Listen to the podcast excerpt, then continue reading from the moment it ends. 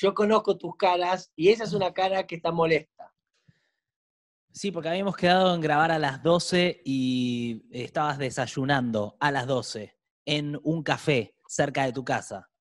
Entonces, yo no puedo, eh, no sé cómo empezar ni siquiera a preguntar cómo es que, no, o sea, no me importa que desayunes a las 12, ¿entendés? Me preocupa la, el no registro, el no registro del, del otro como sujeto. Bueno, pero por eso yo, yo perdí relaciones y un montón de cosas re importantes que me duelen mucho. Claro que sí. ¿Y qué aprendiste de eso? Y que hay café con leche que son irresistibles. ¿Vos te acordás lo, lo rico que era?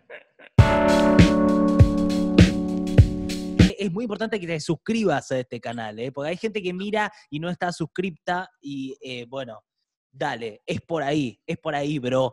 Em, empecemos hablando de Chano, ¿te parece? Sí, que mm, lo venimos bancando hace un tiempo eh, por, por, sus canciones y porque eh, ven nuestro podcast. Y ahora eh, puso él, por ser famoso, sobre todas las cosas, el tema de la, de la, importancia de la salud mental. y, se, y se abren un montón de, de aristas re interesantes. y bueno, por fin se está hablando de esto públicamente, ¿no? Sí, a, ver, eh, lo que sabemos hasta ahora de Chano es que está eh, estable, digamos, tiene un riñón comprometido, el vaso comprometido, el páncreas comprometido, pues le pegaron un tiro. O sea, eh, hay distintos relatos de qué fue lo que pasó, hay una causa, hay un fiscal que ya está investigando la causa. Desde que pasó esto, yo fui como recopilando datos, la versión policial obviamente es una versión que justifica el, disparo de alguna manera, es llegamos, nos llamaron y Chano estaba con un cuchillo, que si te pones a ver es un cuchillo de cortar pan. Eh, y eh, que se abalanzó sobre el policía y que cuando estaba por clavarle el cuchillo, el policía le dispara en supuestamente legítima defensa. Ahora después sale a hablar la madre de Chano, dice que ese relato no es... Eh, no está acertado, o sea que no, no fue específicamente que pasó así, que Chano eh, no estaba en una situación violenta, que no había sido violento con ella, y aparte, había dicho, que esperaban a gente médica y no a, a Son mucho más, y también es cierto que en la historia eh, son mucho más eh, asesinos los, los policías que los músicos, digamos, si hacemos un historial, probablemente el porcentaje de músicos... Está bien, pero que disparan sean mucho menos que los policías, ¿no? Está bien, o sea, los policías también tienen un trabajo que es muy complejo y que eh, requiere que a veces usen armas, pero son armas que les da el Estado. Entonces la utilización de esa arma tiene que estar muy justificada, muy justificada. Por eso eh, se había armado tanta polémica alrededor del caso Chocobar, en donde Chocobar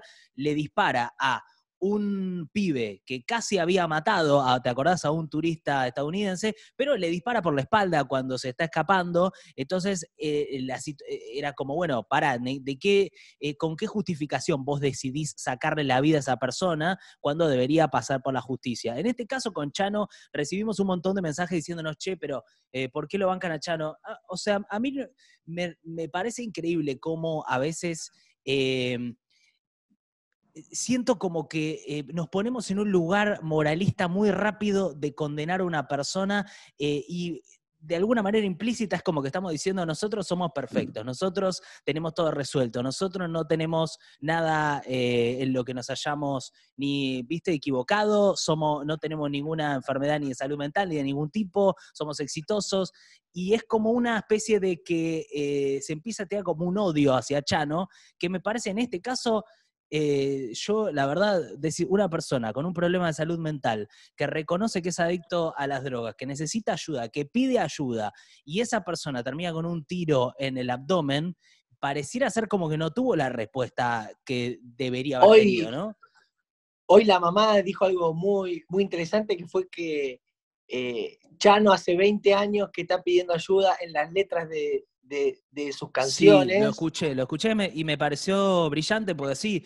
Eh, eh, Muy bueno. Y creo que, a ver, Después nos tiraron como que Chano tiene denuncias de exparejas, que está investigando la justicia y está bien, o sea, obviamente que nosotros siempre bancamos a las mujeres que salen a denunciar. Ahora, me parece que... Sí, pero nosotros, pero, pero no sabemos nada sobre eso, una cosa será de, la de la justicia, de las víctimas. Lo que sabemos es que también hay contextos para, o sea, si a un tipo le pegan un tiro en la panza y está luchando por su vida, me parece, o sea, como estamos hablando de algo específico que pasó ahora, eh, en donde me, eh, mm. creo que es evidente que Chano es una víctima, es una víctima de, un montón de cosas de mucho tiempo. Eh, y me parece que, bueno, está, va a ser importante también escuchar qué, es lo que diga él, qué es lo que venga después. Y nosotros también estábamos hablando de Chano antes de que sucediera esto, porque estábamos contentos que él escuchara nuestro podcast. sí, sí. Y la verdad, ah la verdad que para, para, mí en su momento fue un acto de generosidad porque él me mandó muchos audios hablando de cosas que hacíamos nosotros, que hacía yo, y la verdad que muchas veces cuando un artista, no sé, tiene cierto nombre o está en una situación mainstream, pocas veces se comunica con alguien que por ahí no lo conoce nadie o tiene menos seguidores. Él nos puso a seguir sin que nosotros le pongamos y en lo que es la industria, en las cosas que nosotros hacemos, muchas veces no hacen eso las personas que por ahí están ubicados en un lugar artístico, muchas veces no se dedican a perder el tiempo en ser generoso con, con, hormigas que no existen en la industria del entretenimiento, y ya nos hizo eso mandándonos un montón de audios, explicándonos un montón eh, de cosas sin que nosotros le dijéramos si escuchábamos tan biónica o no, y para mí eso eh, eh, habló de una generosidad que a mí en su momento me puso re, re contento y yo tengo un montón de ganas de que él la saque adelante. Sí, nosotros, o sea, eh, a mí me pasa que cualquier persona que escucha esto más o menos y mira estos videos con algún tipo de, asiduidad, yo siento que hay una conexión y, me, y de repente esa persona me cae bien porque hay algo que creo que, compartimos, ¿viste? Entonces, em, bueno, eso. Lo que pasa con Chano me parece que, abre todo este debate sobre salud mental. Hoy le preguntaron a Carla Bisotti por Chano y dijo, evidentemente ahí hay algo no resuelto. Hay incluso en este caso de la policía. La policía tiene un trabajo muy difícil y se encuentran con situaciones muy variadas, porque lo llaman por cualquier cosa y hay, la verdad, una conflictividad social en Argentina particularmente que hace que la policía tenga que enfrentarse a cosas para las que no, no están preparados para eso. También hay que entender eso. No hay información para poder eh, eh, hablar con una persona que tiene un brote psicótico, por ejemplo. Claro, y, porque, y bueno, pero también son recabeza. Eh, digamos, em, ponele, a veces hay leyes que son Se abusan, se abusan de, ese, ese lugar de poder para hacer cosas. Te quiero decir, hoy ponele, hay una aplicación que se llama Mi País, algo así es. Mi País. Sí. bueno, donde si, donde si vos em, con un médico justificás que tenés problemas de ansiedad, podés plantar hasta nueve plantas en tu casa de marihuana y te dejan 40 gramos vos podés trasladarlo, tipo, te podés ir a Uruguay, lo que vos quieras, con la aplicación. Eh, esto es una ley. Bueno, hay algunos que ponele, tienen esta aplicación, eh, autorizado por el médico con ansiedad y así todo, se la ha mostrado a policía y la policía le dice, callate, nene, metete esa aplicación en el culo, metete en el celular y pum, y lo meten adentro y capaz pasan dos o tres días que, mm. que lo jode. Entonces, a veces, ponerle que se aplique una ley, ponerle que sea, bueno, pará, vamos a hacer un protocolo. Si hay casos de salud mental, vos tenés que charlarlo, lo hablas con el tipo, le saca la... esa es la ley. Pero después eh, se lleva... Obvio, obvio. En la práctica...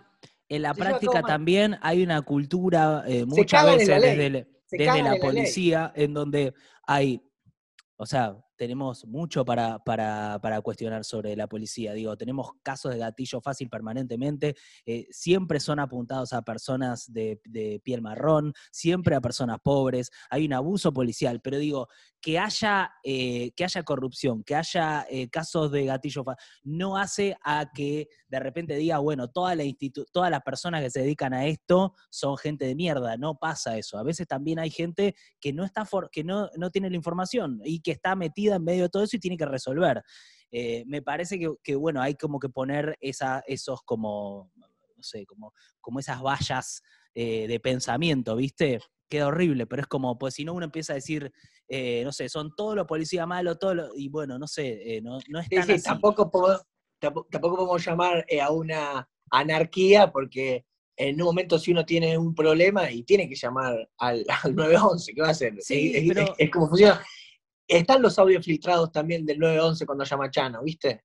Sí, a mí no me gusta eso, no me gusta, no me gusta nada de lo que sea revelaciones de cosas que no, se hicieron en un ámbito público. Me parece, me parece que suma a lo, a lo terrible de, construir un personaje eh, que tiene un problema y, montar como un show así como para medio de zoológico.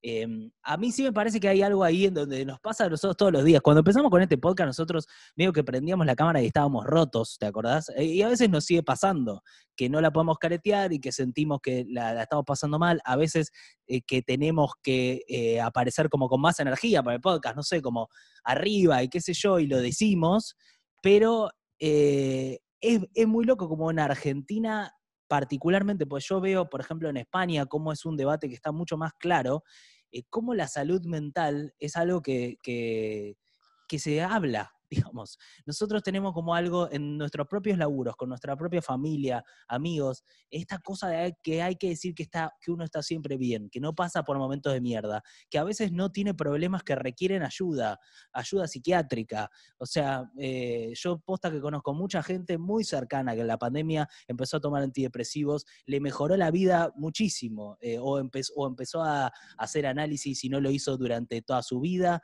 y creo que es como algo es muy importante hablar, ¿viste? En Argentina tenemos quilombos tan graves a nivel económico que a veces las cosas individuales uno las minimiza y dice, no es una pelota, estoy un toque bajoneado. Y a veces por ahí tenés una, una flor de depresión, ¿viste? Y, ojo a dónde te lleva eso. Eh, por eso me parece, eh, de hecho, ayer no sé si viste este caso de la atleta olímpica, una gimnasta estadounidense, que salió de la competencia por un ataque de ansiedad campeona del mundo, y dijo, yo no puedo seguir. Y, vos mirás todas las transmisiones deportivas y los periodistas dicen, pero pará, no ¿qué puede ser? Una, atleta de alta competencia, no está preparada para esto, como no, o sea, es una persona, ¿entendés? Como esta cosa de entender que somos personas y que nos pasan 10 mil millones Sí, lo que pasa es que en el, en el capitalismo, viste, también está el tema de que es difícil explicarle a un jefe, a un patrón, que no sé, poner que uno está haciendo un duelo porque se le murió un familiar, está en una situación particular y o, se, o se separó, o tiene, o está deprimido, o lo que fuera. Estoy, claro, no estoy para hacer mi trabajo como lo hago siempre, bancarme un toque tal cosa, estoy en tal duelo. Y es como que no te permite el, aparato productivo eh, esas licencias, ¿no? Y pasa también con muchos jefes progres, esto no es solamente de que son opresores los que no, bueno, de esta manera. Es que, eh, eh, la rueda tiene que seguir moviéndose. Es como esto de, show must go on. Em, a nosotros también nos pasa, boludo. Yo creo que a veces soy bastante negador de cosas que me pasan a mí o que puedan pasar alrededor mío por esto y de hoy arrancaste, Y hoy arrancaste fuerte. Eh, hoy me, me, me, trataste mal al comienzo. Está bien, pero pues yo sentí que me clavaste y que no y que te cagaste un poco en mi tiempo. Y pero si me, están si me están pasando cosas que me, que me cuesta eh, estar haciendo el podcast. No, está, pero ahí, ¿qué es lo que pasa? Me lo puedes decir, ¿entendés? Me puedes decir, Nico, escúchame, me está eh, costando hacer el podcast. Entonces, pero te, conté, te conté algunas cosas ya. Pero, pero lo podemos, o sea, lo podemos hablar y, podemos decir, bueno, no lo hacemos por un tiempo, o, pero es distinto si de repente te mando un mensaje que estás desayunando a las 12 del mes. Bueno, ya sabes, gordo, como, como solamente si lo, me parece que si lo hablamos, todo va a ser más fácil. Bueno, eh, esta, esta, atleta, mírenla, es eh, Simone Biles, muy genia. Dijo, no somos solo atletas, somos personas al fin y al cabo, y a veces hay que dar un paso atrás, dijo ella, yo creo eh, que aparte es hasta mejor para el capitalismo que, y para nosotros como personas que producen cosas, que estemos bien de la cabeza. Si estamos mejor, vamos a hacer mejores cosas y vamos a hacer... No, no, pero... pero los políticos, los políticos yendo a terapia, hablando de su, mostrándose más vulnerables, como eh, todo eh, mejoraría, me parece, creo. Ah, hay países que están probando trabajar menos días de la semana. Sí, hay de hecho Íñigo Errejón, que habla mucho de salud mental, es el que propone en España una semana de cuatro días y tres de fin de semana.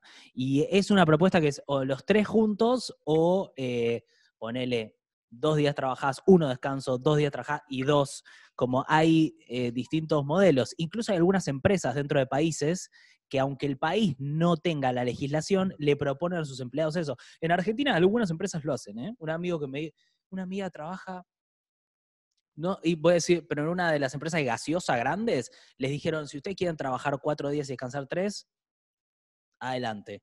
Em, o sea, es importante, es muy importante. Bueno, esto, esperemos que el Chano se mejore. Eh, fuerza para el Chano eh, y que podamos hablar más de salud mental, básicamente. Y si quieren que debatamos, debatamos en los comentarios, nos está todo bien. ¿eh? Yo voy a y, si, y si bancan a Chano, subamos momentos de stories donde hablamos de Chano y, nos arroban y le metemos hashtag y lo arrobamos a él y le, hacemos llegar por stories unas buenas energías. Eso. Bueno, em, Pfizer, gordo, llegan 20 millones de dosis de Pfizer. Se firmó un contrato, en realidad.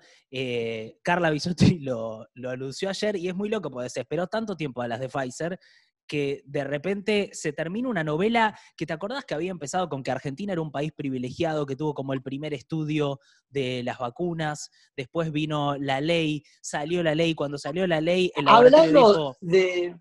Y para aquí quiero hacer una pregunta, hablando de Carla Bisotti, hablando de pandemia, hablando de, salud mental. Para vos, el año pasado, ¿la cuarentena estuvo muy larga? Eh, creo que el, problema es mirarlo en. O sea, si vos lo, miras con el diario del lunes, sí, estuvo muy larga. Ahora, me parece que en ese momento la decisión que se tomó no era exagerada.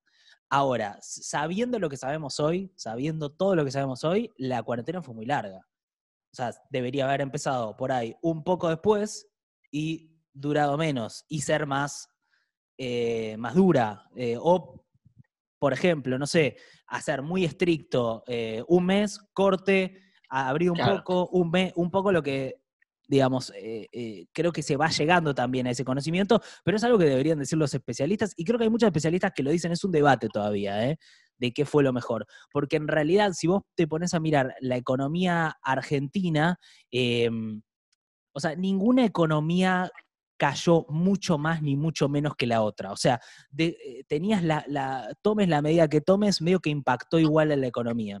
Entonces ah. tampoco es que los que, por ejemplo, no sé, eh, Suecia, que no tuvo una cuarentena tan estricta, la economía no se vino abajo, se vino abajo también. A Argentina igual le pegó particularmente a nivel económico, pues ya veníamos muy desarmados. Bueno, en fin, 20 millones de Pfizer, estaba ese, la palabrita negligencia por la cual Pfizer no nos quiso mandar las vacunas. El CEO de Pfizer fue al Congreso y dijo teníamos 13 millones dispuestos para Argentina porque nos habían dado el país para hacer los estudios, nos habían aprobado por la MAT, fue la primera vacuna. Bueno, ahora parece que van a llegar principalmente para la población infanto-juvenil. ¿Hay alegría por la llegada de Pfizer? Hay gente que no sé, tengo amigos que me dicen yo no me voy a vacunar hasta que no lleguen las vacunas del primer mundo. Mira, y que se vayan a vivir allá. Y bueno, sí. todos te amenazan con que se van a vivir ¿Te pasa que te juntás con gente y muchos te amenazan con que se van a vivir afuera? ¿O no te pasa más que amenaza, no, más que amenaza, algunos piensan irse como para buscar nuevos horizontes, creyendo que en otro lugar por ahí les va a ir mejor. Sí, hay dos tipos. O sea, hay gente que, te lo dice como, una forma como más oportunidades. Yo creo que hay gente que lo dice más eh, políticamente, como me quiero ir afuera porque este, no soportamos este gobierno autoritario y todo eso, y hay gente que te dice, em, viste que hay gente que le dice autoritario, Alberto. Yo no tengo eh, amigos así. ¿Vos estuviste con Alberto? ¿Lo sentiste autoritario? No. Pero no es eh, de la arruga. O sea, si se enoja, te pegas un cagazo bárbaro. bueno, ahí, sí, pero ¿se enojó con vos? No, no, no, pero viste que vos ves una persona y decís, ah, este, si se enoja. Una oscuridad que si. Te da miedo. Puede acceder a, ese, a ese lugar de, de, generar este miedo. Este te pega un par de gritos y se pudre. O sea, no, no era como esa expresión títere, ¿me entendés? Un títere no te caga pedo. eso No, es verdad. No, tiene como una imagen de bonachón, pero te das cuenta que tiene su personalidad. Ah, y eh, con esto de la lista, me, rompe las pelotas que el Frente Renovador sacó un es un economista, un viejo de 60 años, eh, y lo luquearon de payaso. Mira. Y se llama, se llama Muralito su payaso, y en la lista, en la interna, va como, va la foto de payaso, con una diputada, no sé qué mierda, senadora, y en la lista está, él está segundo, y en la boleta está luqueado como payaso, y le hacen todas notas, ahora le están dando todas notas, ya Clarín, Canal 13, todos, como eh, es un payaso en la política, y bueno, todos los chistes al respecto, pero lo que me molesta es que el loco, el viejo, este pelotudo, se disfrazó de payaso, se disfrazó de payaso. Pero no para la campaña. Para mí, claro, es un economista. Eso me rompe tanto las pelotas. Porque se disfraza de payaso. Entonces, todos los medios ponen el payaso que está en la lista Petro Renovador, pero no, es un economista disfrazado de payaso, que no es lo mismo. Porque no es un payaso de, de vocación. De hecho, es recaliente con esto. La, comunidad de payasos está en comunicación por esto? O sea, ¿hay algún. Lo vamos a cagar a trompadas al pelotudo este. Me imagino. lo vamos a coger, a coger de parado sin su consentimiento. Eso ya por ahí un poquito mucho. Eh, mm. No, pues eh, empecé como pensando, se lo, cagan a patadas con esos zapatos largos que ustedes usan y por ahí puede zapatos gracioso. Son, son chalupas. Y vos sabés que en Brasil, en Brasil hay un senador que es payaso posta. y a él sí lo bancás. Como oficio, como vocación. Y sí, claro, porque no, no te vende que un payaso. Pero pará, lo votó tipo, tengo justo el celular, estoy usando el celular, pero lo votaron millones y millones y, millones, entró hace dos años, que es un ah, payaso sí, me acuerdo. está de senador, y no sabéis, lo votaron una banda, boludo, porque el, loco habla re bien. Qué bueno, no sabía, no sabía este caso, pero eh, lo que sí estoy viendo. Digo, porque no está tan perdida el, el tema de la, de la política, ¿no? No, me gusta, me gusta que lo ubiques ahí. Y yo, de hecho, te quería preguntar por Santa Fe, porque estoy viendo que en el, principal conflicto que está teniendo hoy el Frente de Todos, la principal interna que quedó expuesta después del cierre de listas, es lo que está pasando en Santa Fe, con el Chivo Rossi, con Perotti. Lo que te conté yo. Sí, es como el principal argumento que hoy usa, veo que aparece en los medios como hay internas en el frente de todos. Y la verdad que es una interna bastante intensa porque Rossi está yendo en contra de Cristina, el chivo Rossi, en contra del arreglo que hizo Cristina con Perotti. Lo que dicen es que le dijeron a Perotti, a Rossi, bajate, y que él dijo, no, yo no me bajo. Y esto en política es bastante intenso. Entonces empezaron a circular rumores de que le iban a pedir la renuncia, porque es ministro de gobierno, ministro de defensa. Y habló Rossi, eh, dijo, nadie me pidió nada y dijo, siempre pensé que los cambios de gabinete se daban cuando había funcionarios que no funcionaban, no cuando un dirigente político con los años de trayectoria que tengo yo en la provincia de Santa Fe y en todo el país decide participar electoralmente en su propio distrito. Pesado, ¿no, gordo? Te concentraste. No, no, no, estaba pensando, eh, porque yo conozco eh, al entorno, soy amigo de, cercanos de él y no, que estaba pensando en ellas, de mandarle un WhatsApp para que me cuente. Sí, bien cómo em, ah, oh, sí, debe haber alguna historia que no conocemos, o hay una interna. Lo que también, a ver, lo que dicen es que Perotti no lo quiere nada Rossi, porque lo que quiere él es separar al peronismo santafesino del Frente de Todos. Un poco claro, claro, bueno, eh, Perotti pensémoslo como una cosa más, ponerle derechosa, ¿no? Como si fuera Obey, e, e, el, reutemismo, y ponerle que Rossi... Eh, es, como que acá, kirchnerismo más izquierda. Que, que, lo loco que esté acá eh, dice como Cristina no quiere, que es lo que uno piensa a veces, si Rossi en teoría quisiera ir para la línea de Alberto y Cristina. Sí, eh, bueno, se están armando bloques de, que, que, tienen mucha interna, porque la verdad no tienen tanto que ver uno con otros, ¿viste? Como que Argentina tiene un gran bloque de centro izquierda ahora y un gran bloque de centro derecha. Es cierto que... Y adentro hay tensiones. Lo que pasó en, su momento también era que cuando Perotti gana, que le gana a, a cuando Perotti gana, muchos se comieron el sapo de que venía con la línea de Cristina y Alberto, como, como que eran todo peronismo, ellos también usaban en la gráfica, eh, a Cristina había salido el libro sinceramente, había salido el libro sinceramente, entonces muchos se comieron la curva y dijeron, votemos a Perotti, que va a estar alineado al gobierno nacional y va a haber política copada. Y después asumió Perotti y pasó lo de Vicentín y muchas cosas más, y decir, mira, Perotti no es la línea eh, nacional, él hace, tiene su propia quinta. Y, entonces ellos, el periodista, el periodista que dice, no, pará, yo quiero seguir gobernando en Santa Fe, pero no quiero más al tipo este que no es de la línea de gobierno nacional. Y se parten para adentro y la Rodena, que, eh, Alejandra, que es la vice de él, eh, se empieza a juntar con gente de gobierno nacional, de un lado, albertista para mostrarse en una candidatura y decir, che, pará, vamos por una Santa Fe sin Macri, pero también sin esta línea pelotista. Mm, sí, eh, bueno, es una interna bastante expuesta del Frente de Todos. Vamos a ver cómo se resuelve. Mientras están los Juegos Olímpicos, Argentina está perdiendo muchas medallas. Yo tengo la teoría de que Argentina está deprimida a nivel nación, como que estamos con una autoestima bajo y que no podemos competir ahora con el resto del mundo. No es una culpa de los atletas en este momento. Ellos vienen de absorber toda la energía argentina y de repente sentimos que somos lo peor, qué sé yo. En medio de todo esto, el rugby ganó una medalla de bronce. ¿Esto te pone contento, gordo? Sí, igual eh, el bronce ese que te dan es cobre y sale solo 3 dólares. La... ¿Ah, sale 3 dólares, ¿no? Son 300 pesos. Salió más caro el café con leche que yo comí a la hora del mediodía que lo que se colgó en el pecho el rugby. Ok, bueno, es la única medalla argentina. Em, a algunos los sorprende. Hay algunos que hacen chistes. No sé por qué joderías a los deportistas argentinos porque no ganan medallas. A mí me parece como. A ver, en, los Juegos Olímpicos son muchos más los perdedores que los ganadores. Muy bien, gordo. Y en la vida también. Y es una locura eh, pensar el, deporte como que solo eh, sirve el, el que gana, porque precisamente si es un juego olímpico, tendría que enseñarnos valores que no sean solamente el éxito de un tipo que levanta la pesa sin parar y le cuelgan uno, en el pecho, ¿no? Sí, em, como que está... Eh, está,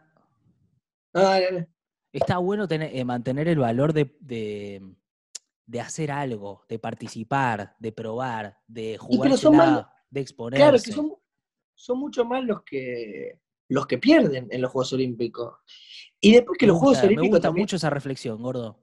Y, también los Juegos Olímpicos han sido usados muchas veces por, por políticos. Bueno, el, régimen nazi, cuando, y, hicieron los premios de, de Múnich. O sea, siempre la política agarra los Juegos Olímpicos para, para boicotearlos. Mil veces se, se boicotearon en la historia. O sea, muchas veces el atleta es usado ese mes por políticos y después son ignorados durante tres años y medio que no le bajan guita y no le dan ni bola. Fuerte, fuerte, muy fuerte lo que estabas planteando, gordo. ¿eh? Mm. Eh, hoy estás como, estás tirabomba, estás eh, entrenado como... Tengo más. En los Juegos Olímpicos tengo más. Me encanta, gordo. Sí, a ver, tírame. muchas veces creemos que el atleta es el que gana, pero a veces el que triunfa es el objeto. Ponele, si un ciclista pedalea en una bici mala, sí. por más que sea el mejor pedaleador del mundo, si mm. vos tenés una bici mejor, le recontraganas al tipo. No te... Entonces, ¿cuánto hay de lo humano y cuánto hay del objeto que con el que están jugando? Sí, eh, es, un buen planteo, o sea, em, le está sacando un poco de mérito a los ciclistas, como que por ahí no hacen un carajo y todo la bicicleta. No, bueno, pero ponerle la apertura tuvo 2.000 drones, que estaban todos sincronizados, y la gente decía, wow, qué dron, qué dron, qué dron. y y el Juego Olímpico y el atleta, ¿qué pasa? ¿Las máquinas están chupando eh, al humano? Porque antes, en Grecia, que hacían deporte sin ropa, con los huevos al aire levantaban las pesas. Sí, esto sí, es así. Sí, estudié para los Juegos Olímpicos. Ok, entonces hacían pesas de con los huevos, con los huevos colgando, levantando pesas. Qué incómodo. O sea, estaban ahí. Eh, qué fuerte esto que estás contando, gordo. Es muy fuerte. Bueno, pero ahora también les cuelgan. Lo que pasa es que no los ves. Eso es verdad, pero bueno, es una diferencia. Imagínate si uno saldría hoy en bolas, habría. E, es, es, eh, no, bueno, es una, es una tela que cambia todo, de hecho, porque bueno, em, sería muy fuerte después, una persona desnuda levantar una pesa. Y, y, después hay algunas disciplinas que están afuera. ¿Hoy?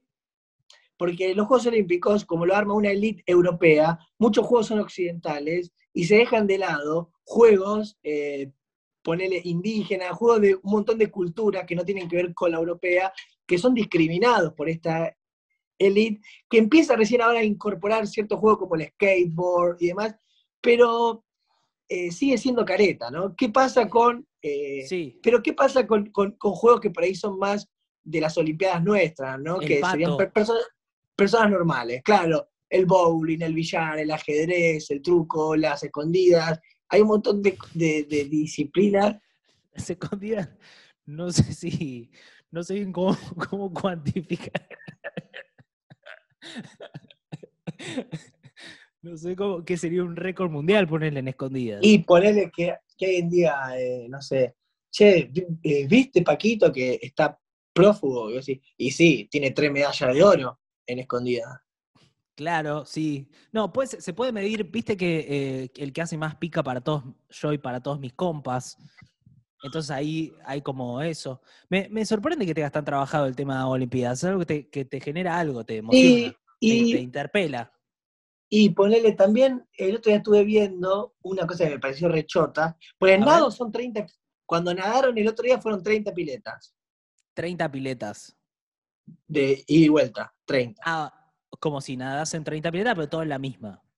Claro. Y era nado sincronizado y en un momento uno em, empezó, no a ahogarse, pero viste que por ahí vos tragás agua y se te dificulta y, por ahí quedás en el agua trabado. Uno que no es un atleta olímpico. No, es, un atleta olímpico, ¿no? Vos decís que ellos también tragan agua y sienten el cloro, se les sale por la nariz. Hubo uno que quedó en el camino. Ok, ok. En, y los demás siguieron. Ok. Y ahí, y ahí yo dije, ¿qué tan sincronizado es esto? ¿Qué pasa? si tu compañero se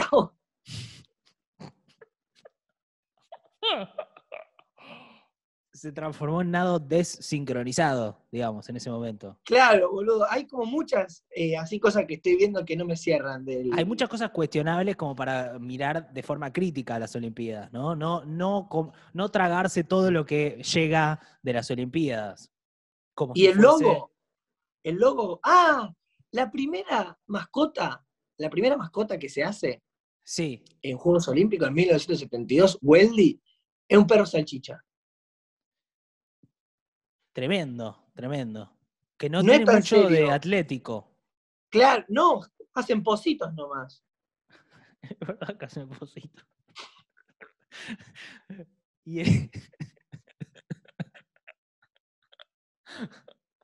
Y el logo, el logo también es algo que, no, te, no te gusta, no te cierra.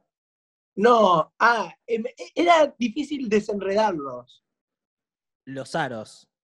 Cuando hacen, tipo por ahí, eh, algo performático con el logo, por ahí que hacen, ah, eh, no sé, aros gigantes, sí, con, cartulina, sí, siempre terminan como enredados, como que le... ¿Viste cuando vos, eh, los aros, esto que, que a veces te pones en las orejas, que, por ahí cuando hay toda la bisuterita junta, viste que por ahí te enre... los espirales, los espirales. Los espirales, se te enredan los espirales. Viste que por ahí entonces, bueno, eso pasa a veces con el logo de, son todas O, O y JJ y el 2020. Eh, el 2020 se queda como encastrado. se enreda mal, se han roto eh, patitas, todo se han roto patitas. Bueno, muy fuerte realmente este informe sobre los Juegos Olímpicos.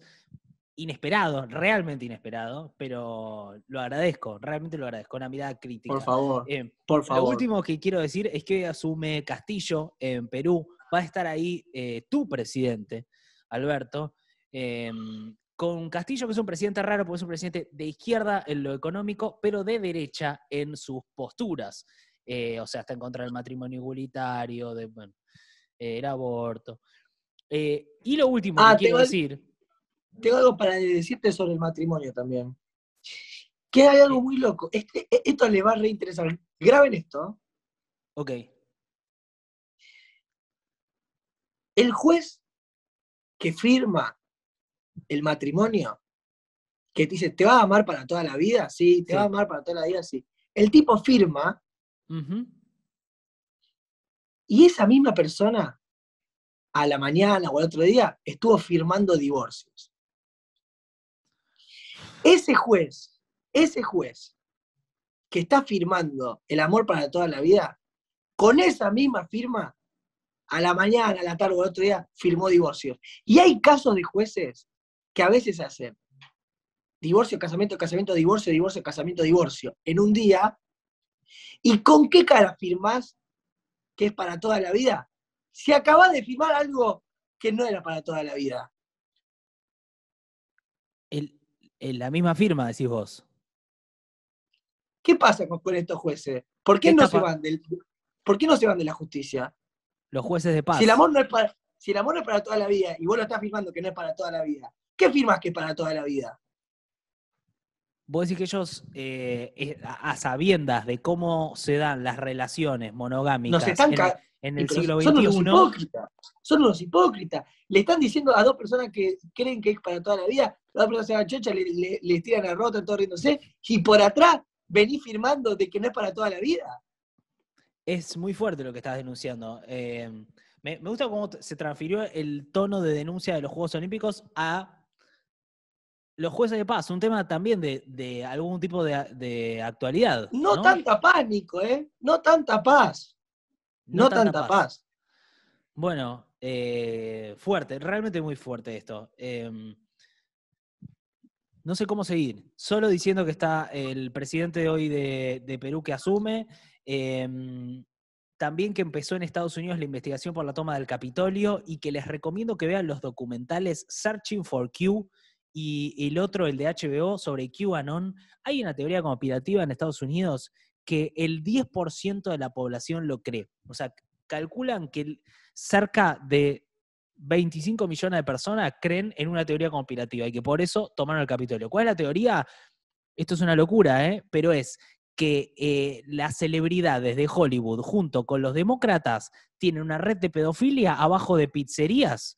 Y hay algunos que dicen esta teoría de QAnon que eh, son eh, demonios que chupan la sangre de los chicos. Y esto está rompiendo familias. O sea, gente que no se habla, esto es posta, ¿eh? O sea, Q se supone que es alguien dentro del gobierno que manda información de dentro del gobierno, inteligencia, filtra data. Y Trump confirmaba la data en sus discursos. O sea, decía, Q decía, te doy esta data y hoy Trump va a decir la frase tip-toe que es andar en puntita de pie. Y Trump en su discurso decía, los documentales son impresionantes, dice, and you could say the tiptoe, lo marcaba para reforzar esta teoría conspirativa. Es muy loco porque vamos hacia un mundo de desinformación y de guerra de, de operaciones cruzadas en donde uno no sabe bien qué es la verdad, dónde está la verdad.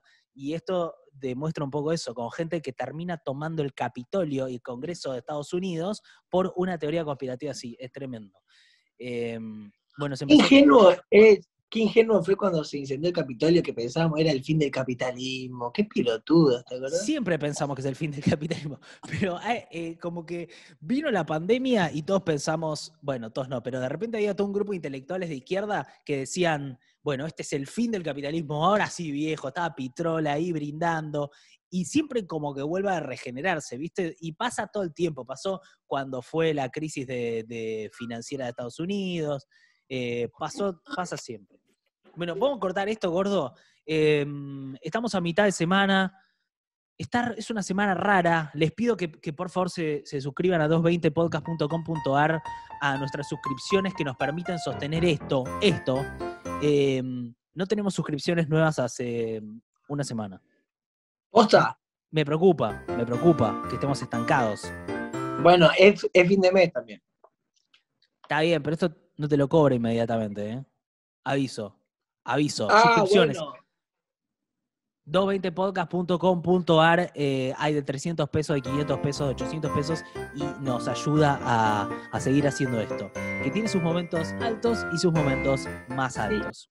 Y lo bueno de estar grabando, ahora estamos grabando al mediodía. Eh, es que van a pasar noticias y vamos a quedar de garpe. No, no, es que se sube más temprano y a la gente le gusta encontrarse con el contenido más temprano, porque a veces cuando grabábamos a la noche, por ahí se subía a las 11 de la noche y era una paja, que eh, eh, ahí estaban durmiendo y no llegaban a verlo.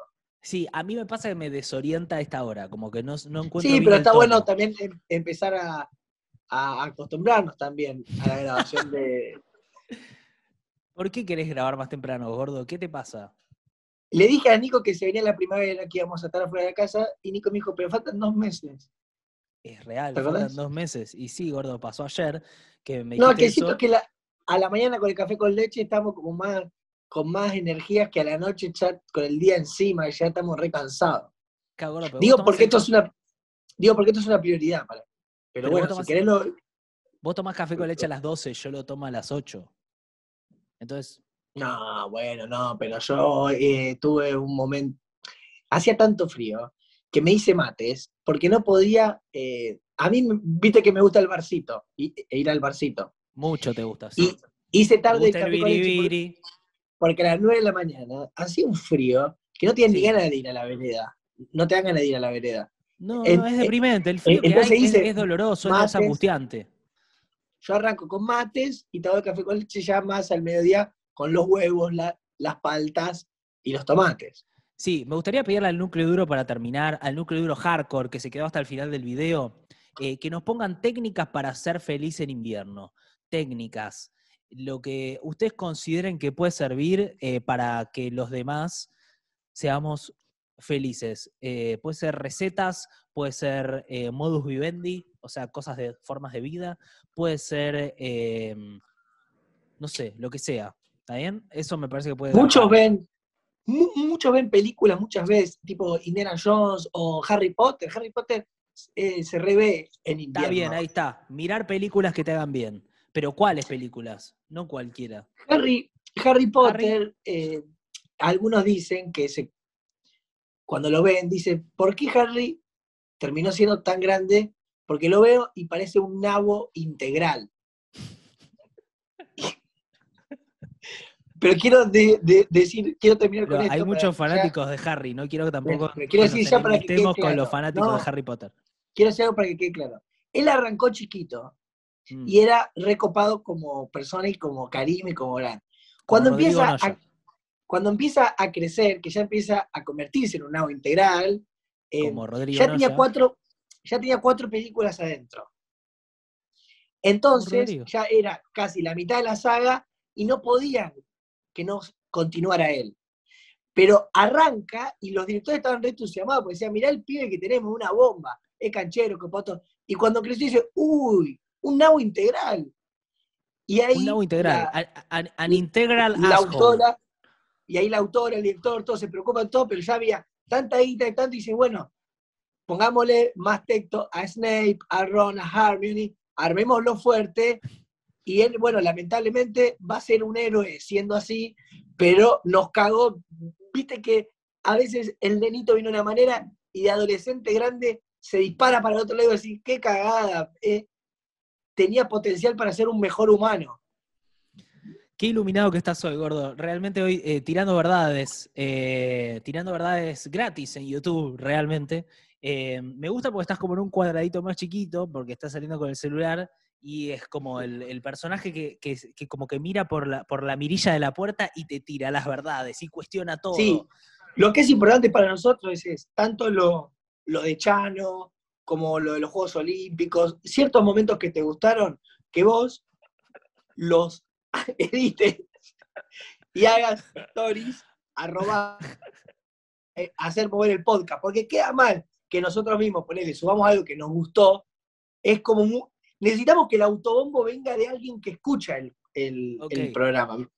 ¿Vos entendés Es una técnica que aprendiste de alguien, aprendiste de alguien, esto no es tuyo. Vos querés que te arroben para compartir, claro. No querés ser vos el que... Es una estrategia que estoy regalando en pos de una construcción colectiva que estamos haciendo entre el núcleo duro y nosotros. O sea, vos estás diciendo, yo no posteo, pero reposteo. No, yo puedo postear, pero no poner un comentario. Yo no puedo decir, miren qué lúcido lo que dije, ¿me entendés? No, claro, eso lo tiene que decir alguien más. Miren qué lúcido esto que dice Tomás. Por eso le selecciono, le selecciono los momentos, les ahorro un laburo, que es Chano, Chano Juegos Juego Olímpico, quizás, quizás Harry Potter, ponele. Nico. Hay que verlo. Hay que verlo de Harry. Pero me parece que hay, hubo algunos momentos. Em, bueno, Gordo, nos vemos el ah. viernes y un saludo para el núcleo duro, les queremos. Eh, gracias por estar ahí. Los valoramos mucho. Este fin de semana sale el newsletter exclusivo para los suscriptores, nuevamente. Eh, Iván yo me, felicitó eh, por el newsletter, eh. me dijo, qué bien lo que, están haciendo con el newsletter. ¿El último que subimos? Sí, y yo le dije, mira, ese justo, pero mirá los anteriores y todo le pareció que, nada, viste, eso. Em, y si, si tienen frío, bañense igual, loco, porque hay mucha gente que yo me estoy juntando en reuniones, y yo eh, ayer tuve una reunión, y cae un tipo bien, ¿eh? de clase media, así como, cae con todas moscas alrededor, ¿viste? Alrededor suyas.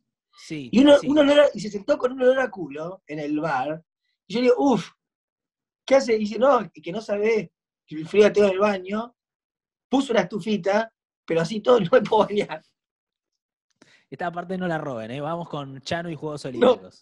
No, pero qué decir, aunque haga un frío bárbaro en el baño, loco, te bañas rápido, te bañas rápido, como puedas. como puedas. No, no, pota, hay mucha gente que no se está bañando y le echa la culpa al, frío, boludo. Yo no, creo que haya tanta gente que no se esté bañando, pero bueno, es un lindo momento bañarse con frío, boludo. Más si te tira caliente, si tira bien caliente. Sí, pero cuando la cerrás, de golpe se convierte en Malvinas, tú el baño. Está bien, sí, sí. Puede ser. Un poco falta de respeto a los excombatientes, pero sí, a nivel de frío de las islas. Bueno, Gordo, vamos a contar acá. Sí, hoy, hoy lo subimos temprano, ¿no? Sí, gordo, hoy lo subimos temprano. Y la semana que viene lo sube todo Quintín, viejo, con esa edición tan rústica que él le gusta meterle. Ya, ya mudado, ya mudado. ¿Ya mudado, sí? Me mudo el viernes. Ok.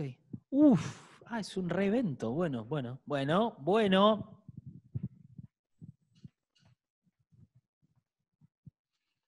Ay, boludo, no leímos los comentarios. Quería leer unos comentarios. y lee alguno ahora. Lo que pasa es que. Mm, eh, sí, dale. Voy a leer alguno. Eh, pero esto ya va a ser como una especie de. Todo negro esto. Sí, todo negro. Porque llegaron comentarios muy buenos. Y me parece importante también leerlos. Uno nos dijo, uno dijo ya directamente, lean comentarios así nos dan más ganas de comentar, y me parece que estuvo bien. Eh, Fernando Gali, este podcast es lo mejor que pasa los lunes, miércoles y viernes, son tan necesarios en mi vida, gracias. Gracias Fernando, leo elogios. Eh, Irene Gabe, decir los oficialismos perdieron con la pandemia y recordar el ejemplo de Trump es quizás un poco apresurado. Las elecciones no ocurrieron todavía, la campaña está empezando. Sí, Irene, pero ya hubo muchas elecciones de oficialismos que perdieron, a eso me refería. Eh, Rocío F dice, ¿volvió la mística? ¿Volvió la mística? Me pregunto yo. puede ser que haya vuelto la mística. ¿Qué pensás, Tom? Y lo, que pasa es que no, nos permitimos grabar al mediodía, que es importante para que salgan bien las cosas. Ya pelota el tiempo por el mediodía. Eh, Guido Ionachi, eh, Ionas, Ionischi, chicos, me mudo el sábado por primera vez, su final lo sentí muy en tono. Como que la cosa como que arrancamos muy tensos y al final medio que se acomoda el... ¿Y, si me, y si me cagaste a pedo, boludo, al comienzo. Sí, es verdad. Em, Santi Crebatín, Los Nietos Asesinos como película de Tarantino, me gustó eso también, que salió el... Vos dijiste que hay muchos nietos que mataron a sus abuelos y a mí me pareció muy bueno. De manera, em, por ahí no eh, literal, ¿no? Son culpas inconscientes. Eh, José Pedro Favaro, Dionísico el consejo de Tomás por placeres más concretos. Placeres concretos. Vos pediste que la gente vaya por placeres concretos. Pero, el otro día ahí una piba comentó que ella había cocinado algo y le salió quemado y que la comida no era un disfrute concreto porque ella tenía una idea de una comida mejor a la que ella cocinó y medio que me arruinó la, teoría. Mm, ok. Podría haber eh, cocinado, cocinado mejor la, la boluda, ¿no? Bueno, Ana Figueroa, la vida es una hermosa casualidad. Creo que es algo que puse al final yo del podcast, algo que, que me parece que está bueno pensar, que estamos en un planeta dando vueltas y qué sé yo. y a veces uno se eh, olvida y cree que está solo dentro de una casa. Charo García, me gusta que sean tempraneros subiendo. Me gusta eso. ¡Oh, vamos! ¡Ey! Militemos el mediodía, boludo, militemos el mediodía. Eh, ¿Qué más? ¿Qué más? ¿Qué más? Eh, Matías Madrid, loco, me gusta mucho que, esto dure más. Eh. Eh, Yo cuando, cuando graba Nico no tengo problema en que dure más. Rodrigo Laguzzi, no sé si lo recordaré, pero particularmente me gustó este cap, así que lo, guardaré. Esas cosas que uno guarda que después nunca mira, ¿no? Sí. A mí me parece que la izquierda tiene razón. Yo en Instagram guardo todo el tiempo cosas, después no las veo nunca, boludo. A mí me parece que la izquierda tiene razón cuando plantea que hay una desilusión de votantes kirchneristas que pueden capitalizar la ultraderecha o que pueden fortalecer el trotskismo, dice Farid de Reyes. Uf, bueno, eh, vuelvan a Spotify, tiene otra música, otra mística escucharlos ahí. Bueno, cuando Nico se ponga un poco las pilas. Bueno, ya está, llegamos, me parece. Con este final de Ignacio Calabaza, que dice, no sé si histórico, pero este fue uno bueno y es lo que importa. es verdad eso. Bueno, chau gordo. Eh, hasta el viernes. hasta el viernes. 20 Podcast.